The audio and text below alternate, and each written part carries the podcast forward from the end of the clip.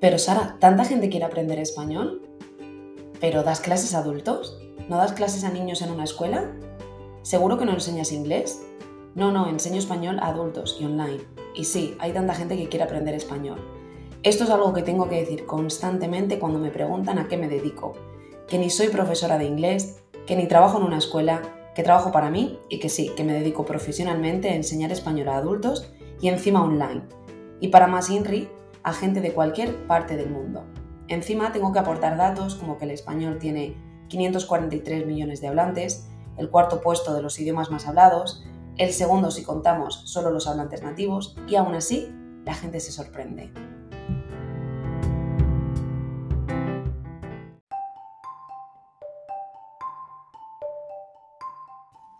Ahora bien, cuando encima ya hablo de mi proyecto personal, Spanish to Go, que está dedicado a profes de español no nativos, entonces veo un error 404 en sus caras, un cortocircuito y una cara de ¿cómo? Pero os comunicáis en inglés, ¿no? No, son profes de español. ¿Pero saben hablar bien español? A ver, ¿qué parte de ser profesor de español no entiendes? Por supuesto, hablan muy bien español. ¿Y hay tanta gente que enseña español sin ser nativo? Por supuesto, miles y miles de profes. Es un idioma en pleno crecimiento y uno de los más populares en la enseñanza de idiomas. Todos conocemos a profes de inglés no nativos y es algo común, ¿no? Mi pareja mismo lo es. Él enseña inglés sin ser nativo. Pero profes de español no nativos, entonces eso es otro concepto.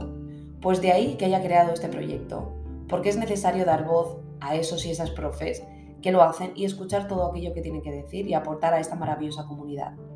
Y por ello existe este espacio en el que poder ser profe y alumno al mismo tiempo donde puedes reciclarte, aprender nuevas formas de enseñanza, nuevo vocabulario y expresiones a través de mi newsletter y formaciones como talleres o webinarios en directo y cursos para hacer a tu ritmo, que pronto saldrán.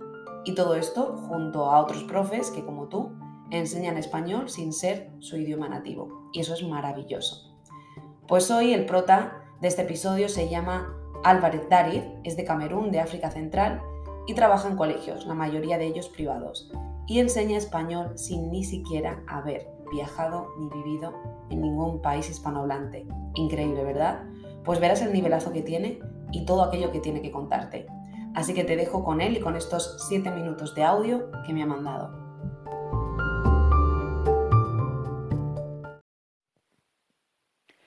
Buenos días o buenas tardes a todos, dependiendo del lugar donde os encontréis.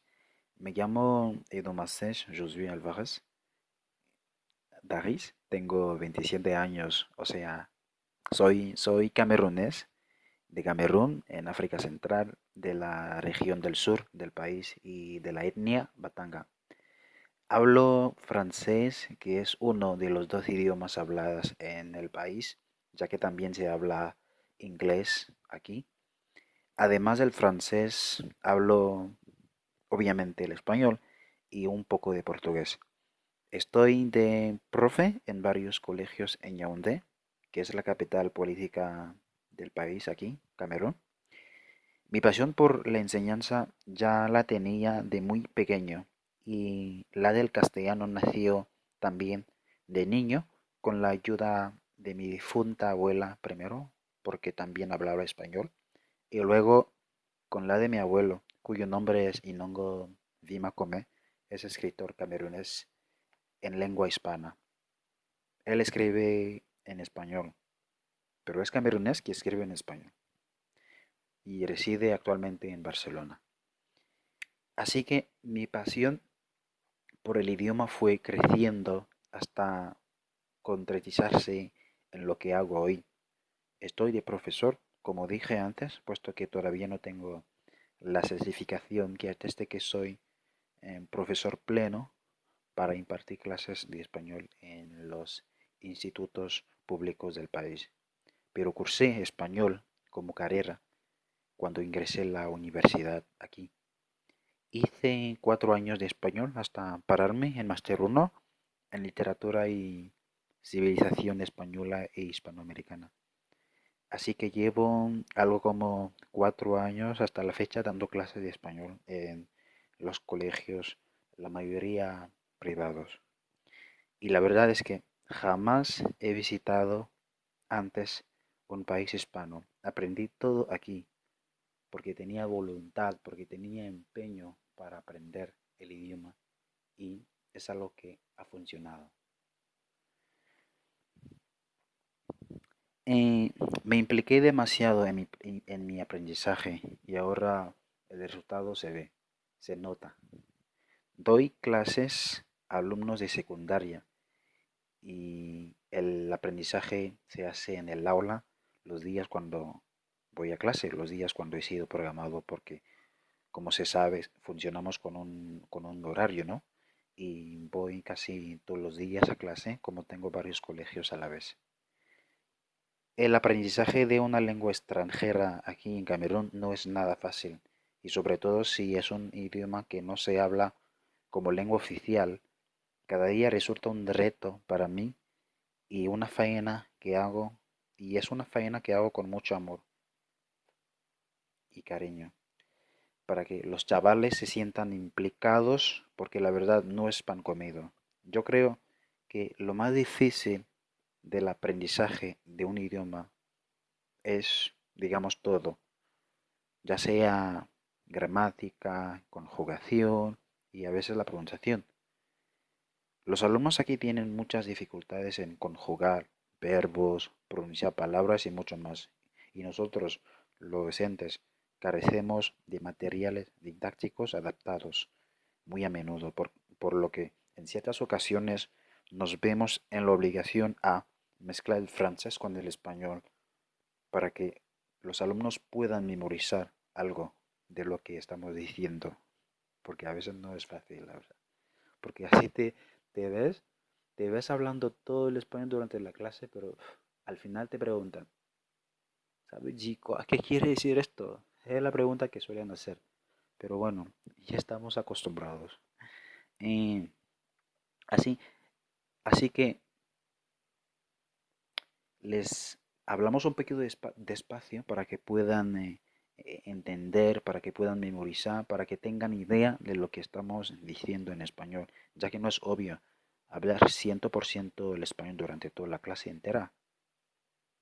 Siempre habrá algunos que te preguntarán en francés, como acabo de decir, siempre habrá que te van a preguntar, te van a hacer preguntas en, en francés de ¿qué quiere decir esto? ¿Qué quiere decir esto? Bueno, a veces yo les pregunto, les, pregunto si es una clase de francés o es una clase de español. Y luego ya no hablan, se callan todos.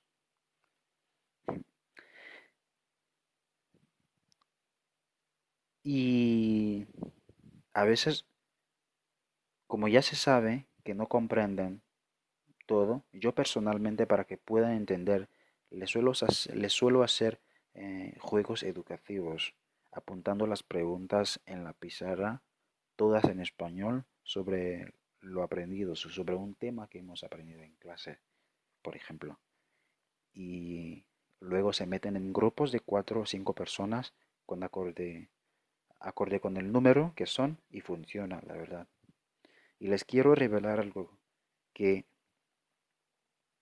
es que a los alumnos les encanta el español, la verdad, es lo que he notado durante los cuatro años que he dado clase, he notado que a ellos, a casi todos, les gusta el español, porque a veces se maravillan al oírme hablar en español. Algunos de ellos, de, ellos me preguntan, me, revelan que les gustaría hablar también como yo. Y también me, hace, me hacen preguntas de si ya fui a España alguna vez. Y yo les, les replico que no, jamás, nunca. Pero creen que les miento por mi manera de hablar, con un acento, bueno, diría español, ¿no? Como, como si hubiera nacido allí. Pero bueno, así es. El español para mí es mi futuro, es mi sustento y hablarlo es una bendición. Es el fruto de un trabajo repleto de obstáculos y pertenecer a esta comunidad de hispanohablantes es un sueño que se ha vuelto realidad para mí. Así pues, quiero dar las gracias a Sara de Spanish to Go por crear este concepto y por invitarme a participar en este podcast. Abrazos a todos.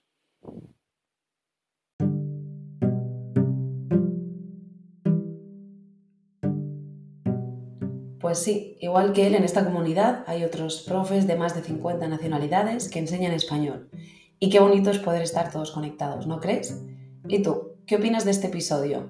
Mándame un correo a info spanishtogo.online. El chu recuerda con el número 2 escrito. Y si te apetece, mándame tu audio contándome cómo es enseñar español en tu país o cualquier cuestión que quieras que sea abordada en el podcast. Ahora sí que sí, este será y es el último episodio de este año y nos vemos en el 2023 con muchas más historias. Un super abrazo, profe, y hasta pronto. ¡Feliz Navidad!